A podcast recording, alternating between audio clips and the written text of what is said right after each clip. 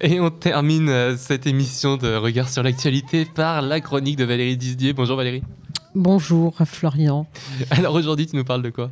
Euh, je vais vous parler des formes de la ruine. C'est à toi. Nous sommes euh, à Lyon, place des terreaux, à Archipel, et ce lieu dédié à l'architecture contemporaine occupe depuis 2001 deux anciennes échoppes d'un bâtiment très vaste, aujourd'hui exclusivement musée des beaux-arts de la ville.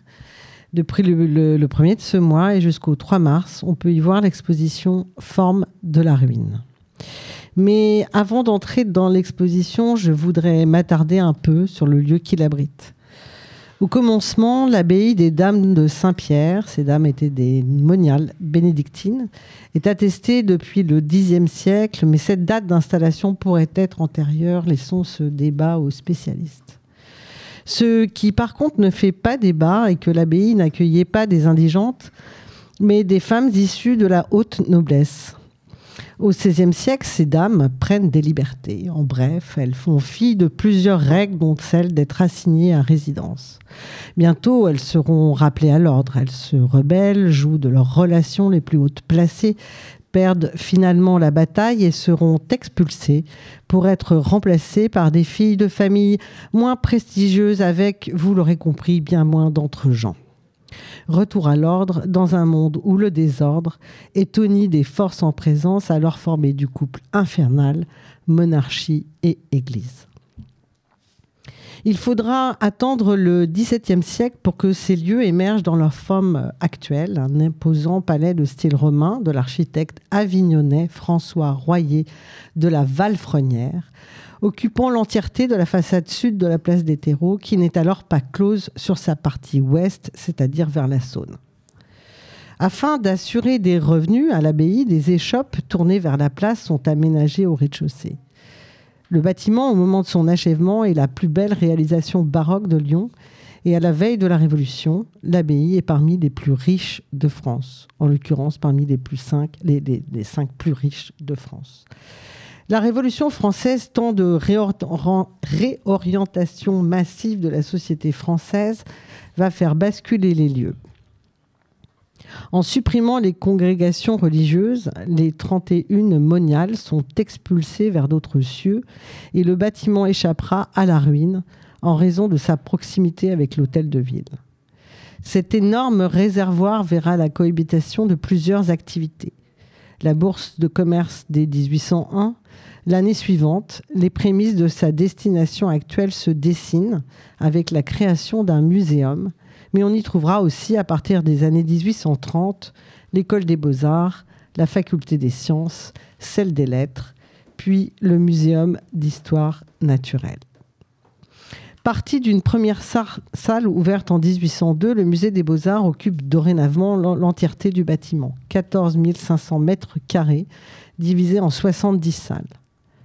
Fruit de multiples restructurations au gré de la colonisation de tous les espaces de l'ancienne abbaye, son agencement actuel est le fruit du travail mené conjointement lors de la décennie 90 du XXe siècle par le conservateur d'alors, Philippe Duret, et les architectes Philippe-Charles Dubois et Jean-Michel Villemotte.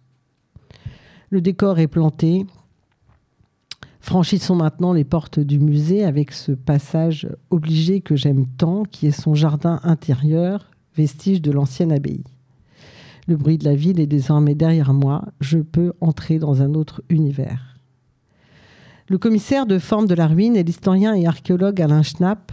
L'exposition prend sa source dans son ouvrage Une histoire universelle des ruines, paru au Seuil en 2020. Elle propose en somme une transposition plastique et visuelle de son livre, mais alors que Schnapp s'arrêtait au siècle des Lumières, l'exposition va jusqu'à la période contemporaine. Forme de la ruine, en 300 œuvres, organise une sorte de périple des ruines, un dialogue continu entre les civilisations autour de quatre thèmes. La mémoire et l'oubli, l'équilibre entre nature et culture, le lien entre le matériel et l'immatériel, la tension entre présent et futur. Et elle s'intéresse à toutes les formes de pratique des ruines, qu'il s'agisse de la collecte de fragments d'activités humaines sur et dans le sol, de l'aménagement d'espaces naturels à des fins mémorielles ou cultuelles, ou encore de la construction d'édifices comme les mégalithes, les pyramides et les ouvrages d'art des grands empires déchus. Partant de l'idée qu'il n'existe pas plus d'hommes sans mémoire que de sociétés sans ruines, nous sommes entraînés à embrasser le rapport que chaque civilisation entretient avec elle. Cette histoire est en effet aussi longue que celle de l'humanité, et la vue de la ruine paraît indissociable de la conscience du temps, donc de la pensée de l'histoire. Pierre et Boulet, Tesson, les plus humbles vestiges rappellent à la fois l'existence de civilisations anciennes et le fait qu'elles sont vouées à la destruction, plus ou moins rapide, plus ou moins tragique, mais certaine. Mésopotamiens, Égyptiens ou Chinois le savaient et l'ont écrit il y a des millénaires. Il en a été de même par la suite de l'Antiquité gréco-romaine jusqu'à aujourd'hui. S'il y a encore une espèce humaine dans un millénaire ou deux, elle s'intéressera peut-être aux traces de notre monde dans les mêmes termes. L'exposition interroge les sociétés à travers l'histoire et à travers les travaux des artistes contemporains qui documentent et interprètent les ruines de notre société industrielle ou post-industrielle, selon la géographie où l'on se situe, et imaginent notre futur. Alors, quelles seront les ruines de l'Anthropocène? Cette heure de l'accélération de la destruction de nos habitats et où persistent, voire se multiplient les conflits et les projets d'éradication, tels ceux qui se déroulent en Palestine aujourd'hui. Devons-nous mieux apprendre à habiter les ruines? Certains ont déjà fait l'expérience. Aujourd'hui, je pense à Gaza. Je voudrais vous quitter sur une image d'espérance qui me reste de ce temps passé au sein de Forme de la Ruine, une toute petite pièce au détour d'une simèse, rien de spectaculaire et pourtant. Un carré de marbre détaché d'une maison romaine du 1er siècle, un chef-d'œuvre anonyme qui met en scène avec une finesse incroyable une vie rurale en harmonie avec les ruines environnantes. La ruine ici accueille l'éclosion de nouvelles formes de vie, les toits et les murs effondrés ouvrent sur de nouvelles portions de ciel. Alors, je peux habiter le trouble avec Donna Haraway, penser que les jeux ne sont pas faits, qu'il y a encore de la place pour faire quelque chose dans ce monde dévasté, m'engager, prendre des risques et miser sur des avenirs précaires.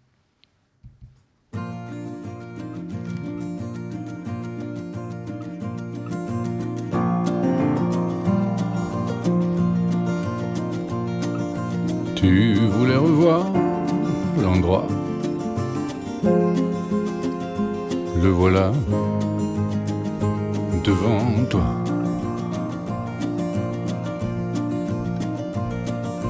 Tu voulais revoir ça. C'est là, devant toi. Une ruine sous une pluie fine, fine fine, fine, fine. Parmi les digitales, rouges, sentimentales. Hmm.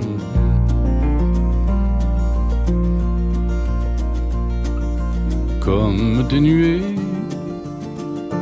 des quelque chose mille sauterelle.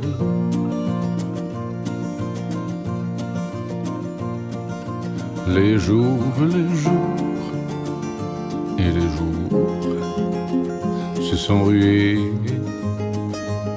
rués. Une ruine sous une pluie fine, fine,